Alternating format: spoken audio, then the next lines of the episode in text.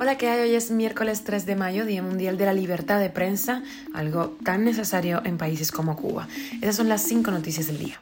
Esto es Cuba a Diario, el podcast de Diario de Cuba con las últimas noticias para los que se van conectando.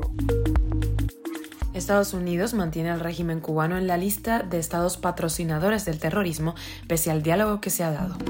Tras un primero de mayo sin apagones, vuelven a Cuba las afectaciones nocturnas. En medio de la crisis de combustible, el régimen promueve La Habana como destino turístico. La supuesta potencia médica cubana es incapaz de atajar el cáncer. Hay un déficit importante de citostáticos. Y les traemos una historia súper inspiradora en Diario de Cuba. Se trata de Lester Fernández, el ciclista cubano que construyó su propia prótesis para participar en la Titán de de Marruecos. Esto es Cuba a Diario, el podcast noticioso de Diario de Cuba. Estados Unidos ha descartado retirar al régimen cubano de su lista de estados patrocinadores del terrorismo, pese a haber sostenido una reunión con autoridades de La Habana sobre cooperación para enfrentar actividades terroristas.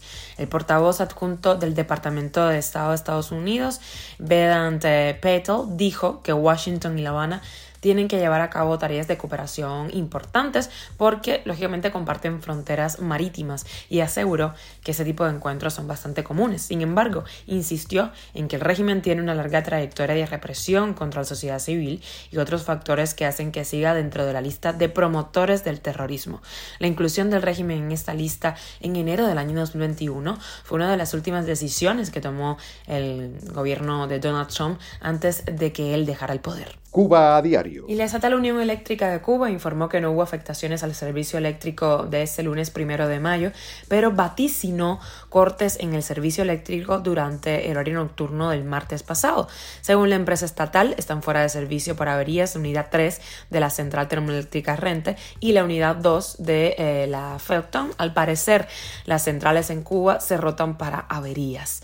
Los usuarios en redes sociales dicen cosas como, por ejemplo, el viernes 5 creo que no se van a prever afectaciones tampoco, ¿no? ¿Y por qué será? Preguntó un cubano en la página de Facebook de la Unión Eléctrica. También cuestionaron que en Varadero haya para los hoteles, pero no para la población de la zona. El gobierno cubano está desesperado por atraer visitantes extranjeros. De hecho, presentó la ponencia La Habana Cultura y Patrimonio durante la Feria Internacional de Turismo de Cuba, que se desarrolla en la capital hasta el próximo 5 de mayo. El funcionario recordó las labores llevadas a cabo por el difunto historiador de la ciudad, Eusebio Leal, sin mencionar que el trabajo del político investigador en 2020 benefició principalmente al sector del turismo y no a los residentes en la capital, deteriorada gravemente tras décadas sin recibir inversiones ni mantenimiento. La Habana Vieja es con frecuencia escenario de derrumbes que han provocado incluso fallecimientos. En enero de 2020, tres niñas murieron aplastadas por el desplome de un balcón. El régimen intenta promover a La Habana como destino turístico en un momento de grave crisis de combustible, de la que no está libre la capital.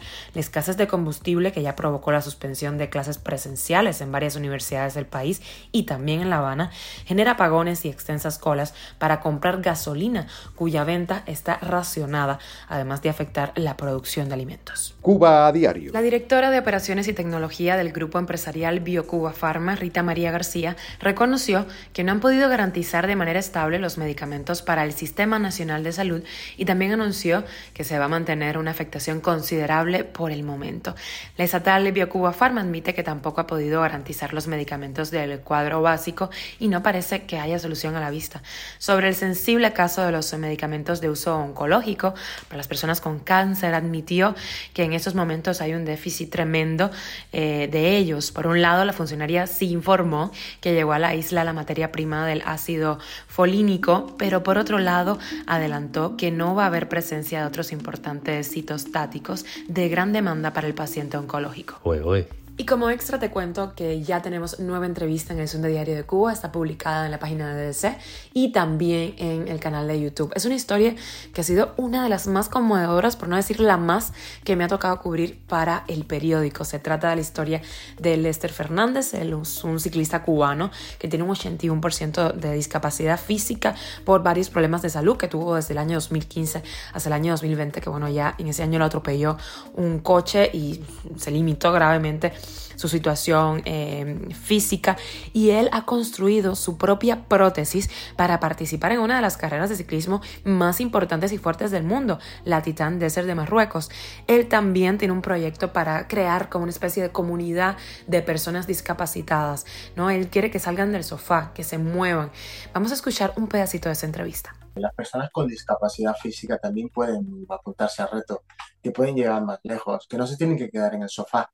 La casa eh, no es la solución, hay que moverse, tenemos que hacer cosas. Yo lo estoy diciendo desde este punto de vista, es difícil porque eh, tuve muchos años eh, de la cama al sofá, el sofá a la cama, de la cama al sofá y el sofá a la cama. no quiero quitarle este, este trayecto a nadie, al que le guste, que lo siga haciendo, pero que siempre piense que hay más cosas para hacer. Que no quiero dar falsas esperanzas a nadie de que se va a subir en una bici o va a subir en algo y va a mejorar su vida de hoy para mañana. La mía no ha mejorado tampoco de hoy para mañana, yo sigo teniendo problemas, sigo viviendo el día a día muy duro, muy complicado, sufro a la hora de caminar, pero les quiero dar un rayo de, esperanza e ilusión a, a, los discapacitados que me puedan escuchar y que me puedan ver y que me puedan seguir que hay un proyecto en marcha y que quiero con ese proyecto mejorar la vida de las personas con discapacidad física. Esto es Cuba a Diario, el podcast noticioso de Diario de Cuba, dirigido por Wendy Lascano y producido por Raiza Fernández. Muchísimas gracias por estar con nosotros. Recuerda que estamos contigo de lunes a viernes en Spotify, Apple Podcast y Google Podcast, Telegram y también síguenos en redes sociales.